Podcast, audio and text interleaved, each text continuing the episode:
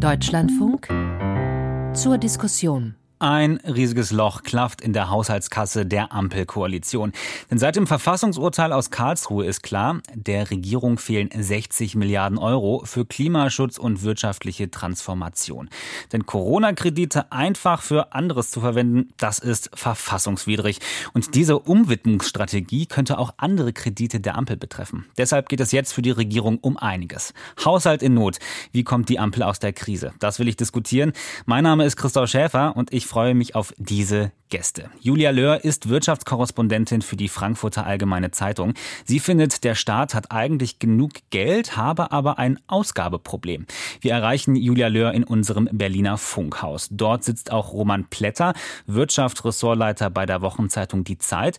Er schließt ein neues Sondervermögen nicht aus, um aus der Krise zu finden. Nur ein solches Vermögen müsse nicht all das abdecken, was sich die Ampel derzeit wünscht. Und die Politikwissenschaftlerin Isabel Borucki von der Philipps-Universität Marburg ist dabei, von dort auch zugeschaltet. Trotz Krise, sagt sie, sei die Ampel noch nicht am Ende, sondern sortiere sich nur neu. Ein herzliches Willkommen an Sie in der Runde und an alle, die uns zuhören. Guten Abend. Schönen guten Abend. Im Bundestag hat am Dienstag Kanzler Scholz eine Regierungserklärung zum Haushalt abgegeben. Eine Sitzung, in der sich Kanzler und Koalition der Kritik und Häme aus der Opposition stellen mussten. Wir lassen niemanden allein mit den Herausforderungen, mit denen wir es aktuell so geballt zu tun haben. You'll never walk alone. Das habe ich im vergangenen Jahr versprochen und dabei bleibt es. Verglichen mit Willy Brandt, verglichen mit äh, Helmut Schmidt, sogar mit, sogar mit Gerhard Schröder muss man doch spätestens nach dieser Regierungserklärung von heute Morgen zu dem Schluss kommen. Sie können es nicht. Und das war gerade CDU-Chef Merz. Frau Löhr, Sie sind Hauptstadtkorrespondentin für die FAZ. Sie haben die Kanzlerrede auch verfolgt. Hat Merz recht? Kann Scholz es nicht? Naja, es war wieder eine dieser typischen Reden, die Scholz so häufig hält. Und er hat viel geredet, aber er hat halt wieder wenig gesagt. Also das ist bei ihm ja immer ziemlich floskelhaft, ja, schon auch technokratisch. Also von daher hat äh, Merz da auch einen Punkt, wenn er ihn den äh, Klempner der Macht nennt. Und man wusste halt hinterher wieder überhaupt nicht so richtig, wie geht es weiter. Also aus meiner Sicht hat Scholz eine gute Rede gehalten. Das war die Zeitenwende-Rede im vergangenen ähm, Jahr, also nach dem Beginn des Ukraine-Krieges. Und wo er wirklich quasi deutlich gemacht hat, es beginnt jetzt eine neue Phase für dieses Land und es muss sich etwas Grundlegendes verändern und das ist ein wirklich einschneidendes Erlebnis oder Ereignis, was da geschehen ist. Und eigentlich wäre gestern ein guter Tag gewesen, auch wieder so eine Rede zu halten und quasi den Menschen im Land ein Gefühl dafür zu geben, was er jetzt eigentlich vorhat, um dieses von Ihnen ja eben schon angesprochene Haushaltsloch zu stopfen. Aber da kam halt nichts. Wenig Konkretes. Ist das für Sie eine Zeitenwende, die wir gerade erleben in der Haushaltskrise? Naja, es ist auf jeden Fall ähm, ein, ein sehr einschneidendes Ereignis, weil mhm. letztlich die Geschäftsgrundlage dieser Koalition damit weggebrochen ist. Ich meine, es war klar, dass es drei sehr unterschiedliche Partner sind. Im Koalitionsvertrag wurde dann, oder in den Koalitionsverhandlungen wurde dann vieles ähm, quasi mit Geld gekittet, was eben normalerweise zwischen diesen Parteien steht. Und das Bundesverfassungsgericht hat gesagt, so geht das nicht. Und diese Koalition muss jetzt quasi zur Halbzeit oder nach der Halbzeit nochmal neue Koalitionsverhandlungen mhm. führen und sich über ihre Prioritäten und Projekte klar werden. Und von daher ist das schon auf jeden Fall von der Dimension her ein, ähm, ein, eine größere Zäsur als jetzt der Streit ums Heizungsgesetz mhm. im Sommer. Und da dachten wir ja auch schon, das sei äh, ein, relativ heftig ein gewesen. Großes Ding. Wir reden gleich auch noch über die Prioritätensetzung in dieser Runde. Ähm, das war jetzt erstmal das Urteil von Julia Löhr. Das gebe ich mal weiter an den Kollegen von der Zeit. Hat die Zuversicht des Kanzlers Sie zumindest erreicht, Herr Plätter? Nun ja, man kann ja sagen, dass der Kanzler, was sich selbst betrifft, schon immer ein gewisses Maß an Zuversicht ausstrahlt. Ich glaube, also mich hat er nicht erreicht und ich glaube, dass diese Rede ein Kernproblem der Scholzschen Kommunikation und auch Politik spiegelt, die jetzt mit diesem Urteil an Ende geraten ist. Also Scholz ist ja ein Politiker, der immer so tut, als hätte er eigentlich alles schon gewusst, das kommt.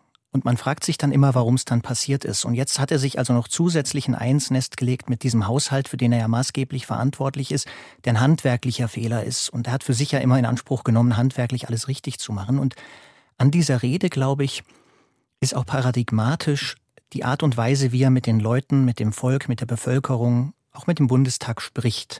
Also das ist ja keine Erwachsenenansprache, die er macht, sondern im Kern sagt er, liebe Leute, alles wird gut, nichts wird sich ändern. Und das zieht sich eigentlich durch seine Kommunikation seit Beginn der Krisen, die wir in dieser Regierung hatten. Corona, der Krieg, die Energiepreiskrise.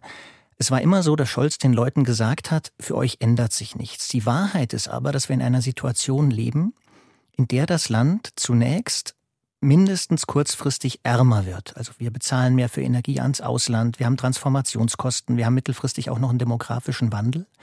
Und irgendjemand wird diesen Preis bezahlen müssen. Da kommen wir sicher nachher noch dazu.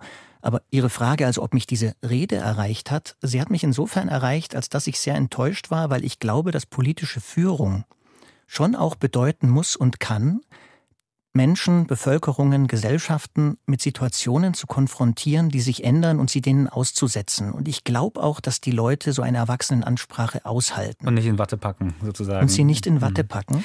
Und vielleicht noch ergänzend, äh, dazu kommt natürlich noch, dass der Kanzler etwas nicht mehr hat, das er bislang auch nicht im großen Maße hatte, aber das immer kleiner wird. Also Führung bedeutet ja nicht nur unbedingt die Öffentlichkeit im weitesten Sinn vorzubereiten und mit einer Realität zu konfrontieren und dadurch auch zu bewegen in ihren Haltungen, Einstellungen, dem Blick, wie sie die Welt sehen, sondern Führung bedeutet ja auch, sich Freiräume zu verschaffen, die man vielleicht nicht hat. Und das Problem mhm. des Kanzlers ist natürlich, dass er auch durch die Art und Weise, wie er jetzt in diese Probleme gekommen ist, mit diesem Haushalt, der ihn so bindet, dass er auch innerhalb seiner Regierung diese Fliehkräfte kaum noch kontrolliert mhm. bekommt und wirklich sehr viel Freiheitsgrade verloren hat. Politische Kommunikation fiel schon als Begriff und das ist ein Schwerpunkt der Politologin ähm, Isabel Borucki von der Uni Marburg. Ähm, geben Sie Herrn Plätter recht? War das kommunikativ keine Glanzleistung?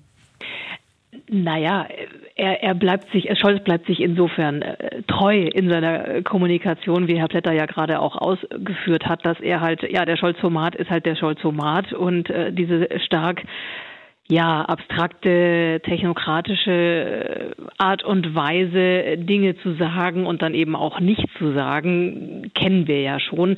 Und äh, die Debatte bzw. die Frage ist ja auch wirklich, ob das jetzt angemessen war und ähm, ob es eben nicht besser gewesen wäre, eine weitere Zeitenwende äh, Rede zu halten. Denn äh, mit dem Satz, wir lassen niemanden allein, äh, ja, wer fühlt sich da angesprochen und abgeholt? Also das ist schwierig sehe ich also ähnlich. Mhm. Was ist das denn für eine Krise, Frau Borucki, die Sie gerade beobachten? Ist das eine Haushaltskrise? Würden Sie sagen, wie Herr Söder es aus Bayern schon formuliert hat, eine Staatskrise? Wie weit reicht die Situation derzeit?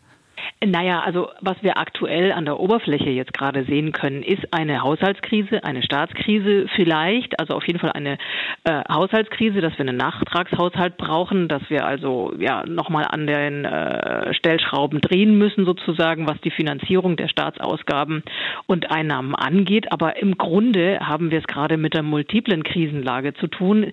Die Worte Energiekrise, Klimakrise sind ja schon gefallen. Äh, dann die diversen Kriege, mit denen man konfrontiert konfrontiert ist äh, im außenpolitischen, sicherheitspolitischen, geopolitischen Bereich. Das kommt alles auf einmal und äh, dieses Corona ist ja auch nicht weg. Ne? Also wenn wir jetzt gerade heute in den Nachrichten wieder hören, dass die Hausärzte die Wiedereinführung äh, der Krankschreibung per Telefon fordern, dann scheint da ja auch noch was zu tun zu sein im Gesundheitssektor. Also äh, wir haben im Grunde eine multiple Krisenlage. Mhm. Wenn ich da was ergänzen ja, Herr Plätzer, gerne. Also ich glaube, dass wir verbal uns so fühlen, als hätten wir eine Staatskrise. Hm. Man könnte vielleicht etwas abrüsten und sagen, es ist eine Regierungskrise. Ja. Weil wenn man hm. sah, wie auch die Regierung beispielsweise, wir haben jetzt über die Kommunikation des Kanzlers gesprochen, diejenigen, die ja am ich würde fast sagen, getroffensten auftraten öffentlich erst und mit einer sehr ähnlichen Sprachregelung waren die Spitzenvertreter der Grünen. Und im Kern wurde ja bei den meisten Auftritten ein Konnex gemacht, also es hieß, wenn das Einzige, was jetzt zwischen der Machtergreifung der AfD ja, und dem Untergang des Klimas steht, äh, und uns äh, ist die Rettung des KTF, also dieses Fonds, den wir jetzt nicht mehr nutzen dürfen. Klimatransformationsfonds. Des Klimatransformationsfonds oder des Haushalts, vereinfachter gesagt. Ja, ja. Und ich glaube, dass die Regierung den Eindruck erweckt momentan, dass es uns gelingen muss, ihren Haushalt, ihre Projekte, diese Krise zu lösen, um das Land, das Klima und alle Krisen, die wir haben, zu lösen. Das setzt aber voraus, dass alles, was in diesem Haushalt stand, zur Bewältigung dieser Krisen notwendig Und so düster steht es nicht? Um ich wäre, also ich wäre nicht ganz so ähm, pessimistisch. Natürlich ist das alles nicht schön. Natürlich will man keine Regierungskrise und natürlich will man gerade in diesen Krisen eine handlungsfähige Regierung. Ich würde nur nicht so weit gehen, den Konnex zu machen, die Welt geht unter, wenn diese Regierung Probleme hat oder wackelt. Dürfte ich da ja, direkt dran, dran anknüpfen, weil genau, was Herr Blätter jetzt ja auch gerade geschildert hat, das bemerkt, merkt man im Moment auch in der politischen Kommunikation häufiger, dass quasi der Eindruck entsteht, es ist jetzt überhaupt kein Geld mehr da. Also es haben jetzt Natürlich haben die Vertreter der Ampelkoalition jeder für sich ein Interesse daran, die Lage möglichst dramatisch darzustellen, weil das verbessert dann im Zweifel ihre Verhandlungsposition, wenn es jetzt darum geht, wofür dann noch Geld da ist. Es ist aber keineswegs so, dass dieser Klima- und Transformationsfonds jetzt quasi weg wäre mit diesem Urteil des Bundesverfassungsgerichts, sondern er ist nur geschrumpft. Und zwar von einem sehr, sehr, sehr, sehr hohen Betrag von 210 Milliarden Euro, die in den kommenden vier Jahren ausgegeben werden sollten, auf dann jetzt gut 150 Milliarden Euro, die aber immer noch da sind. Also das man kann ja manchmal im Moment den Eindruck haben, eben es ist jetzt, also der ganze Klimaschutz und die gesamte Transformation ist quasi dem Untergang geweiht und wir haben für nichts mehr Geld und weder für die Bahn noch für die Chipfabriken mhm. und also alles ist ganz dramatisch. Das waren ja Absichten mit dem KTF, diese genau, Sanierungssubvention zu erreichen. Genau, alle möglichen Projekte, die aus diesem Fonds äh, oder aus diesem, äh, aus diesem Sondervermögen oder besser gesagt Schattenhaushalt, äh, weil Vermögen ist es ja nicht, es sind ja Kredite. Ähm, genau, da sollte alles Mögliche draus finanziert werden, was irgendwie so nach Zukunft klingt. Und äh, das ist aber jetzt nicht so, dass dieses Geld komplett weg wäre, sondern es ist, wie gesagt, noch sehr viel Geld da. Dieser äh, Fonds hat Rücklagen, er hat auch laufende Einnahmen, die zahlen wir alle, wenn wir tanken oder unsere Heizrechnung bezahlen, über den CO2-Preis.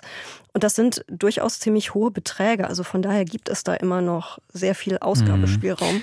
150 Milliarden für die nächsten vier Jahre. Hm, sortieren wir vielleicht ganz kurz, weil wir sprechen gerade im Singular Haushalt, aber es geht ja eigentlich derzeit in der Debatte um zwei Haushalte. Einmal Haushalt 2023, der noch nachträglich vereinbart werden soll. Dazu gibt es ja ähm, in der, im Kabinett zumindest einen Vorschlag von Herrn Lindner, der angenommen worden ist. Und ähm, die großen Fragen, die stellen sich noch für das Jahr 2023. 24.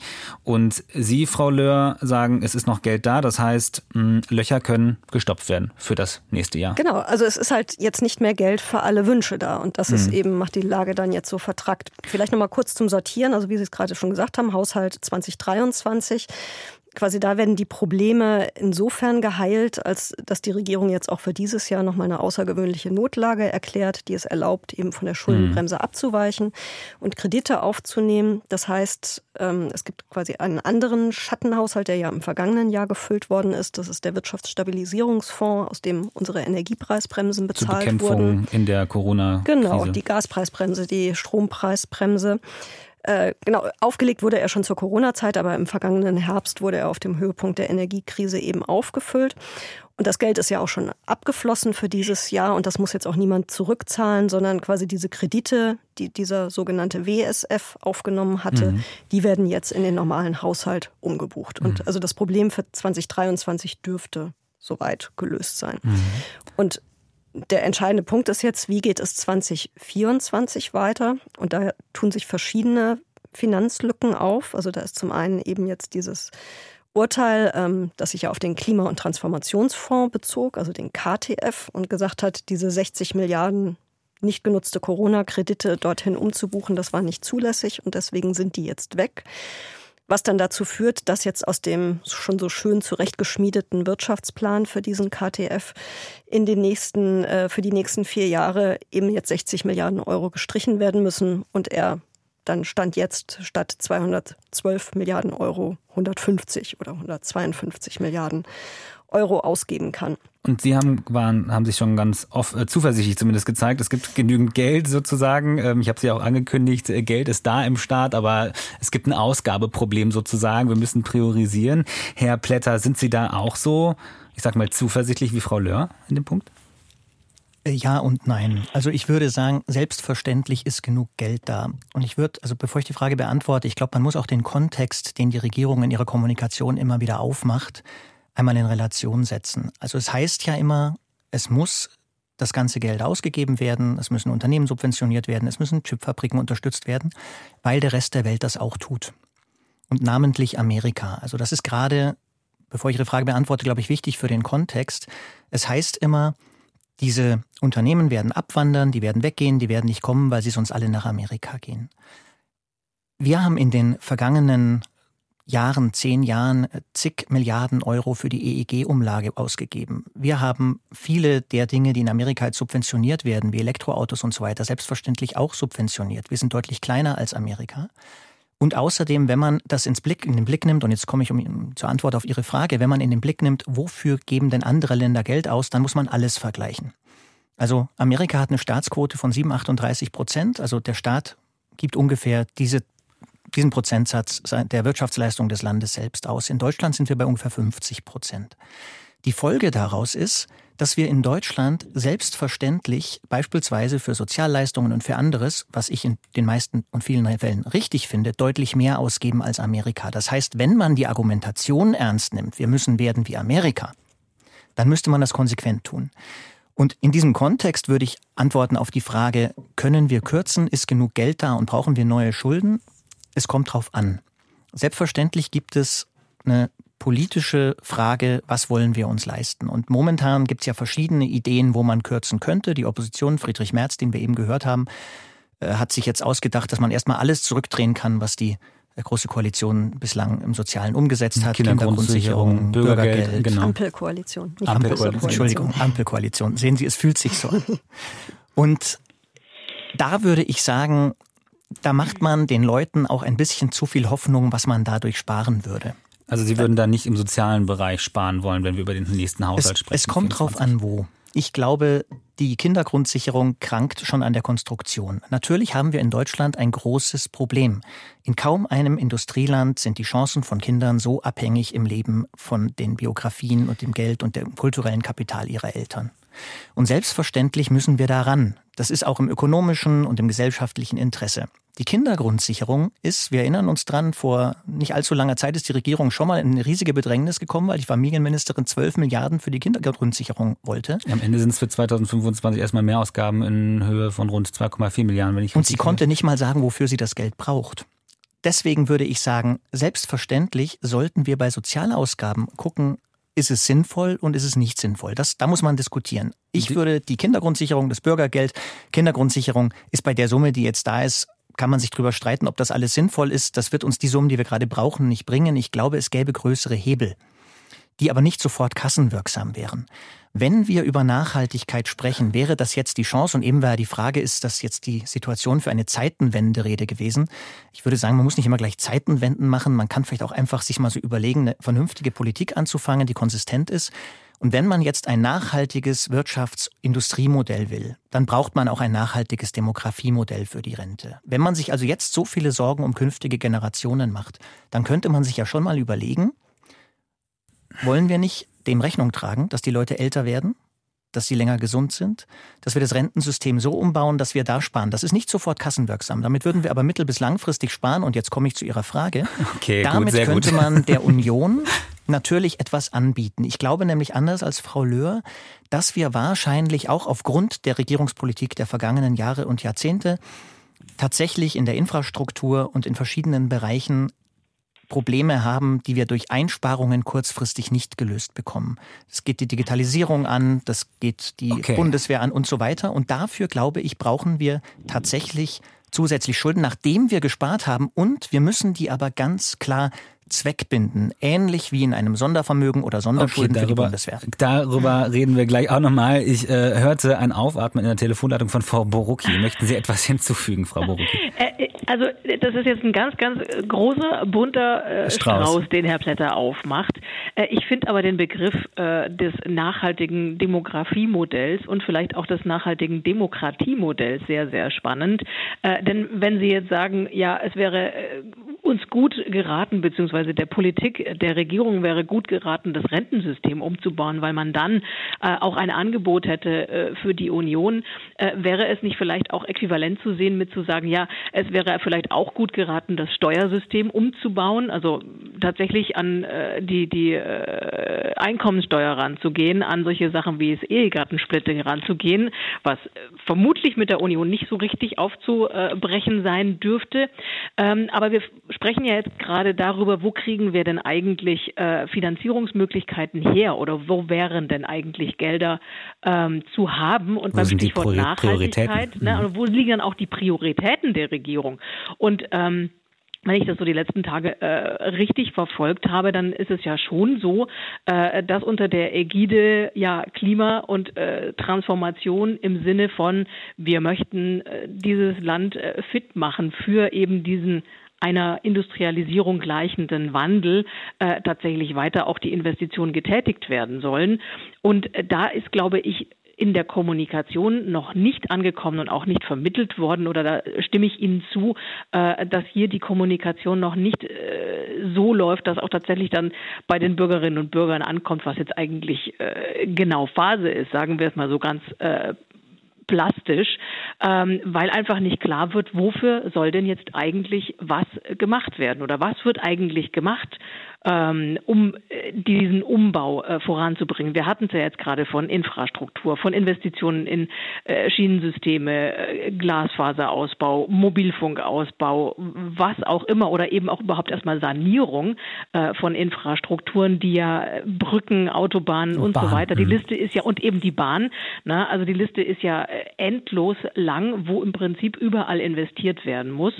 Ähm, und insofern ist es schon eine Frage, ja, wie kriegt man denn dieses nachhaltige Modell dann hin? Und vor allem, wie kriegt man kommuniziert, dass man erstmal Schulden machen muss, um dann langfristig wie Sie ja sagten auch, ne, Demokratie und ein Demografiemodell um, weil die Leute länger arbeiten, dann in ein paar Jahren, vielleicht auch erst in zehn Jahren, wieder besser dazustehen. Und diese langen darf ich da Linien, kurz was präzisieren? Ja, ja, ich würde ganz gerne. Kurz, nur ganz kurz. Erstmal Frau, ja. erstmal Frau Borucki. Ja.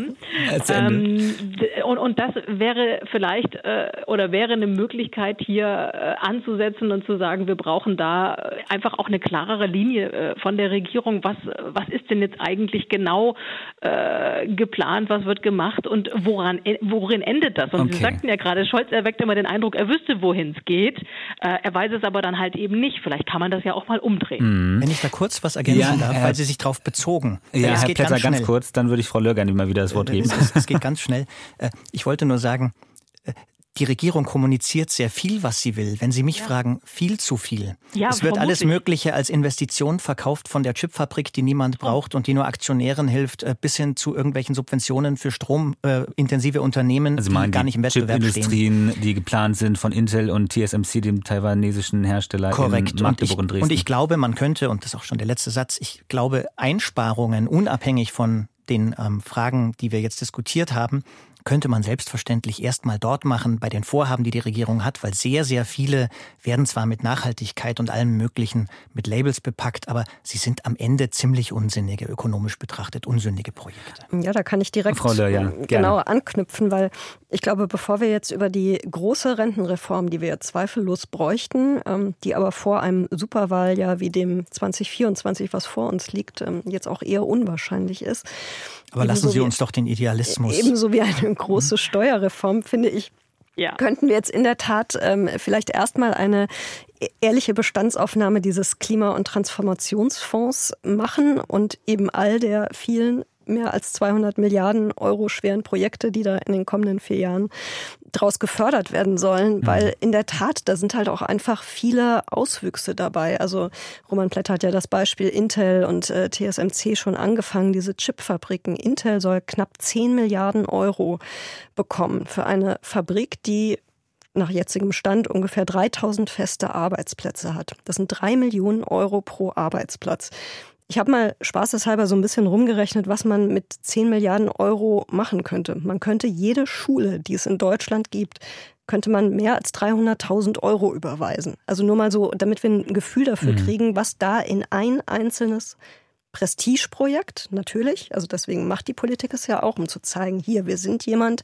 Intel, der große internationale Chiphersteller, investiert jetzt hier bei uns. Es geht aber auch um Sicherheit der Produktion, Halbleiter. Ja, da würde ich widersprechen, weil okay. es wird zwar, ja, es werden dort Chips produziert, aber Chips bestehen großteils aus Silizium. Und ähm, wenn ich jetzt frage, wissen Sie, wer der größte Siliziumhersteller der Welt ist und woher 80 Prozent äh, unserer Importe kommen, dann ahnen Sie, welches Land es ist. Es ist China. Also auch diese Fabrik braucht hm. Rohstoffe aus dem Ausland. Ich habe jetzt auch nicht gehört, dass äh, wir jetzt hier groß in die Siliziumproduktion und in Deutschland einsteigen wollen. Also von daher ist dieses Resilienz, sich unabhängig machen Argument ist aus meiner Sicht also in vielen dieser. Ist das, ist das ein Punkt, weil Sie sagen würden, da liegt die Priorität falsch? Wo würden nee, ich Sie finde, es ist einfach viel, es ist, wir, wir haben die Relation verloren, finde mhm. ich. Das ist so unglaublich viel Geld für eben ein Prestigeprojekt, mit dem sich sowohl Herr Haseloff, der Ministerpräsident, als auch eben Robert Habeck und Olaf Scholz schmücken wollen, genauso wie bei TSMC.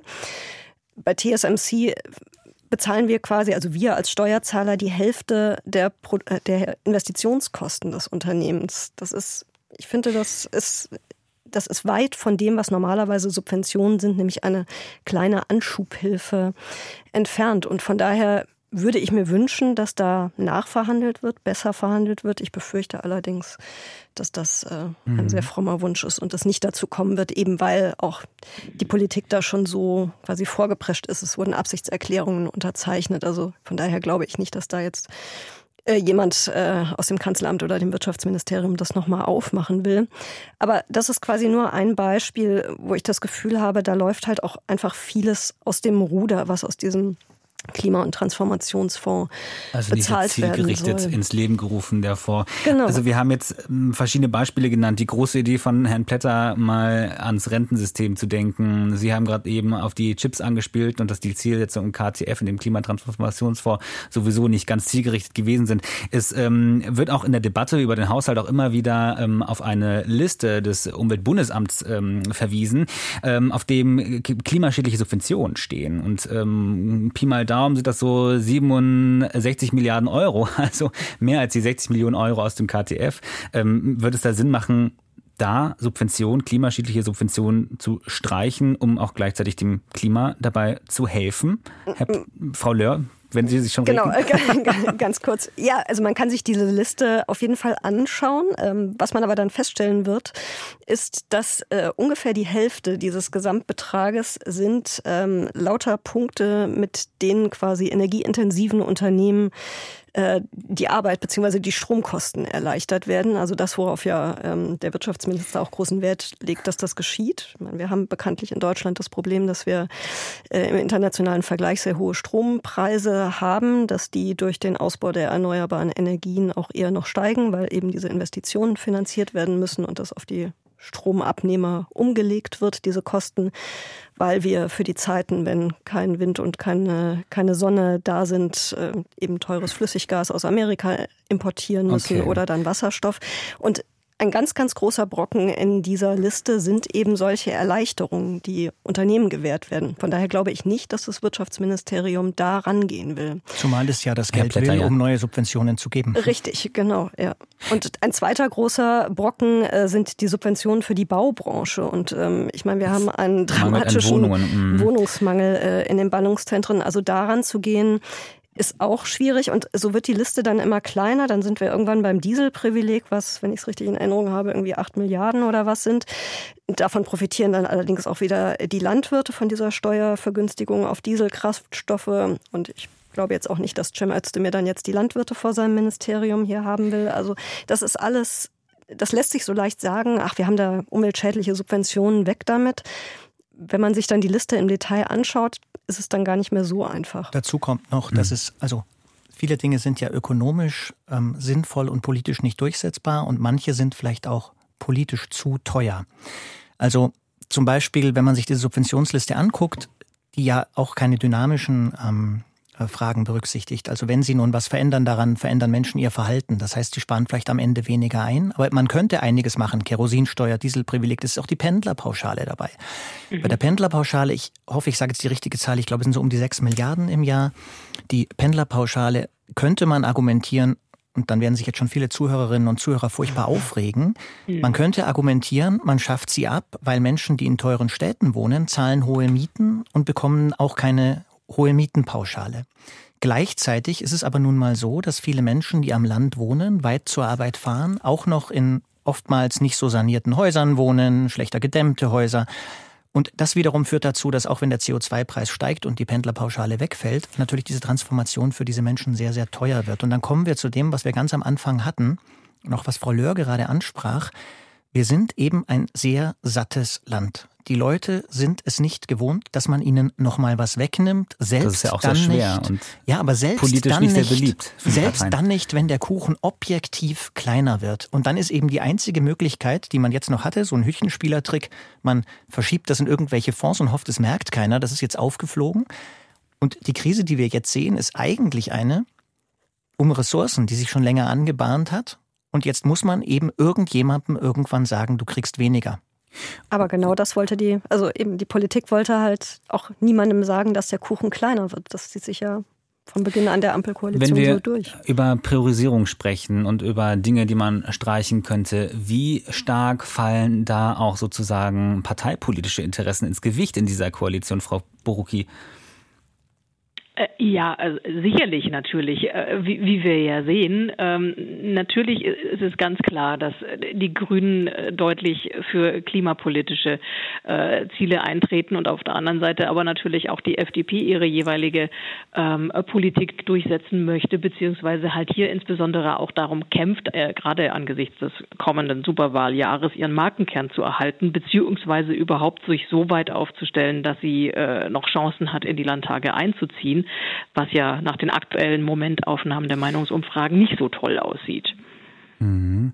Aber könnten, wenn man so beispielsweise eine, einen Punkt in der Debatte ist ja auch die Schuldenbremse. Ja, ähm, also zu sagen, also äh, wieder eine Notlage fürs nächste Jahr auszurufen, um die Schuldenbremse auszusetzen. Mhm. Das ist je nachdem nicht sehr beliebt bei der FDP. Aber wäre das nicht eine Möglichkeit, um sozusagen nach der Manier der Ampel alle parteipolitischen Interessen wieder zu bedienen?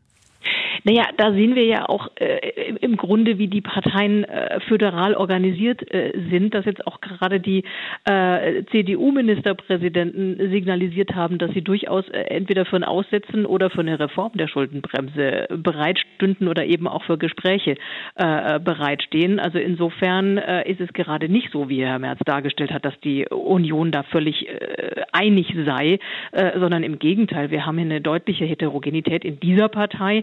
Ähm, und wir werden auch sehen, denke ich, im äh, kommenden Jahr und auch generell, äh, dass es hier dann darum geht, tatsächlich entlang dieser, ja, sagen wir mal, äh, Orientierungslinien, dass die FDP eher für Kürzungen im So- Sozialbereich ist und die SPD und die Grünen eher für die Abschaffung der Schuldenbremse oder zumindest für eine Reform der Schuldenbremse, dass es da schon irgendwann äh, ja nicht gerade Konfliktlinien gibt, aber dass es halt schon äh, ja gewisse Friktionen gibt, die sich halt auch durch die Koalition durchziehen im Moment. Mhm. Frau Löhr, für Sie die Schuldenbremse anzufassen wäre ein rotes Tuch? Vielleicht erstmal, ich glaube, wir müssen sortieren, ob es um eine Ausnahmeregel für 2024 geht oder eben um eine längerfristige Reform. Und äh, Ja. was Ersteres betrifft, finde ich die Debatte im Moment schon wirklich bemerkenswert. Ich meine, das ist jetzt gerade mal zwei Wochen her, dass das Bundesverfassungsgericht in einer wirklich bislang noch nicht gekannten Art ähm, einen Haushalt oder Ja. eine Finanzplanung zerschossen hat. Und quasi allen Ernstes erleben wir jetzt hier in Berlin wieder, wie quasi jetzt nach Wegen gesucht wird, wie man Ja. für 2024 das Aussetzen, also das dann erneute Aussetzen der Schuldenbremse irgendwie begründen könne. Also dass das mit den hohen Energiepreisen nicht mehr funktionieren wird, das ist jetzt so langsam schon durchgesickert, weil die sind halt jetzt nicht mehr so hoch. Und jetzt deutet sich so an, dass ähm, also gerade die SPD und die Grünen eben versuchen wollen, mit Verweis auf die anhaltende Ukraine-Hilfe, also sowohl die Unterstützung für die Ukraine militärisch, finanziell, als auch die Bürgergeldausgaben für die Ukraine hier im Land, dass das vielleicht eine, Be eine Begründung sein könnte, die dann äh, vor dem Verfassungsgericht hoffentlich Bestand hätte. Also ich finde diese ganze Debatte im Moment schon wirklich sehr befremdlich, weil sie einfach zeigt, dass niemand irgendwie aus dem Urteil gelernt hat. Also dass jetzt quasi wieder versucht wird, naja, wie kriegen, wie, wie biegen wir das jetzt so hin, dass es irgendwie hält? Das ist schon, Ja. äh, schon bemerkenswert. Wenn ich Also- kurz noch Ja, Frau Mhm. Borucki. Nee, lass Frau Löhr zu Ende sprechen lassen, Entschuldigung. Nein, nein, alles gut, ich war fertig. Okay, äh, nee, also ich würde dann noch ganz kurz ergänzen wollen, dass äh, im Grunde äh, der Gesetzgeber ja den, den notwendigen Veranlassungszusammenhang aus Sicht des Bundesverfassungsgerichts zwischen der festgestellten Notsituation, also jetzt in dem Fall war es ja die, die gestiegenen Energiepreise und den dann dazu ergriffenen Krisenbewältigungsmaßnahmen nicht ausreichend dargelegt und begründet hat im äh, Haushalt. Und um jetzt quasi Ihren Punkt nochmal zu unterstreichen, das kann ja jederzeit wieder passieren, beziehungsweise da hat man sich nicht ordentlich abgesichert genug. Ne? Ich würde vielleicht zur Schuldenbremse noch, noch kurz ja. ergänzen. Also ich finde ja an der Schuldenbremse ist dieses schon fast religiöse im Streit. Ja? Mhm. Das ist schon skurril, weil man kann ja auch mal zur Kenntnis nehmen, all diese Wahnsinnskredite, die wir aufgenommen haben mhm. in den letzten Jahren, in den Krisen, die alles überstiegen, was man in insgesamt 50 Jahren zuvor aufgenommen hat dass diese Kredite, die man bereitgestellt hat oder die man als Ermächtigungen bereitgestellt hat, ja unter dem Regel Regularium der bestehenden Schuldenbremse aufgenommen werden konnten. Und was mich dann an der Debatte immer wieder wundert, und das ist in dieser mhm. Koalition auch sehr paradigmatisch und wenn es nicht so ernst wäre, auch manchmal so ein bisschen lustig, da gibt es schon einzelne Akteure, die rennen immer wieder mit Anlauf gegen die gleiche Wand. Welche wären das? Das sind natürlich also man, wenn man mit äh, Regierungsmitgliedern spricht, die so aus internen Sitzungen erzählen, wie das so ist, dann sagen die schon, dass es jetzt beispielsweise, und das gibt es aber bei der FDP natürlich bei anderen Themen auch, aber dass beispielsweise aus Seiten der Grünen immer den ja eigentlich auch, wie ich finde, diskurstheoretisch sehr schönen Versuch gibt, die anderen mit Argumenten zu überzeugen. Aber wir müssen doch dies und jenes tun, sonst erreichen wir die Klimaziele nicht und so weiter. Es gibt aber offenkundig keinen Abschaltknopf, der irgendwann deutlich macht, es gibt auf der anderen Seite einfach überhaupt gar keine Bereitschaft, sich dort aus normativen Gründen zu bewegen. Und bei der Schuldenbremse hm. ist es tatsächlich so, dass es eben für die FDP und auch für Teile der und für die Union sowieso etwas ist, das nicht verhandelbar ist. Und mhm. da rennt man immer wieder gegen die gleiche Wand und verbrennt eben sehr viel Energie, von der ich glaube, dass es nicht hilfreich ist, weil es auch ohnehin die Nerven, die ohnehin schon blank liegen, ohne Not strapaziert. Ich glaube, dass die Schuldenbremse selbst, so wie sie ist, funktioniert und man weitermachen könnte.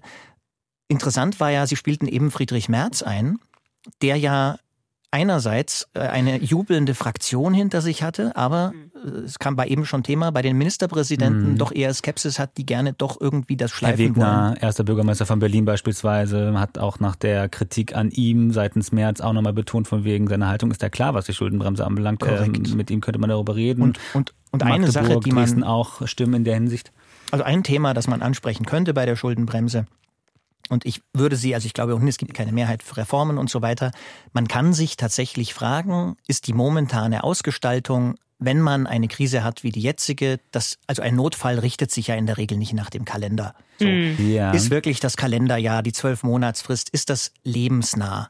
Oder müsste man danach steuern? Aber das ist ja nicht? nur ein Punkt, ne, Herr Das Plätter. ist nur ein Punkt, also, der, der aber nicht unzentral ist. Äh, ich möchte aber auf eine ja. weitere Idee von Ihnen zurückkommen, weil ich die eben äh, sozusagen vertagte in dieser Sendung. Also mal abgesehen davon, die Schuldenbremse, da müsste man zwei Drittel Mehrheiten haben, um das, ne, um, um das Instrument zu, zu, zu verändern im Parlament. Aber Sie haben ja vorhin ja auch ein Sondervermögen angemerkt oder man würde sagen eher Sonderschulden auch. Ähm, wäre das so sozusagen eine gesichtswahrende Lösung für alle Beteiligten, um Geld zu schaffen, um Zukunft, Zukunft, in Zukunft Transformation in diesem Land auch herzustellen? Gesichtswahrend müsste man sehen, ich weiß gar nicht, ob diese Regierung am Ende so richtig gesichtswahrende Sachen für alle noch hinkriegt. Es wäre kein Ring um eine Schuldenbremse. Man müsste auch genau. keine Notlage definieren. Also es ist genauso analog zum ähm, Sonderschuldenberg, sage ich mal, für die Bundeswehr. Also ich würde sagen, es ist so, man müsste wirklich erstmal priorisieren und schauen, was wollen wir nicht ausgeben. Ich glaube, es wird ein Rest überbleiben aufgrund des Investitionsstaus, den wir in sehr vielen Bereichen haben, den wir über privates Kapital nicht mobilisiert bekommen werden. Und da werden wir der Frage nachgehen müssen, wie schaffen wir es da zu investieren? Das Problem ist, sobald man das über die Schuldenbremse machen würde und eine Investivklausel machen würde, dann haben Sie sofort einen politisch-normativen Streit um die Frage, was ist eine Investition? Mhm. Und dann wird Herr Habeck sagen, meine Chipfabrik äh, für drei Millionen pro Arbeitsplatz ist eine super Investition. Ich würde sagen, es ist eine super Investition für die Aktionäre von Intel.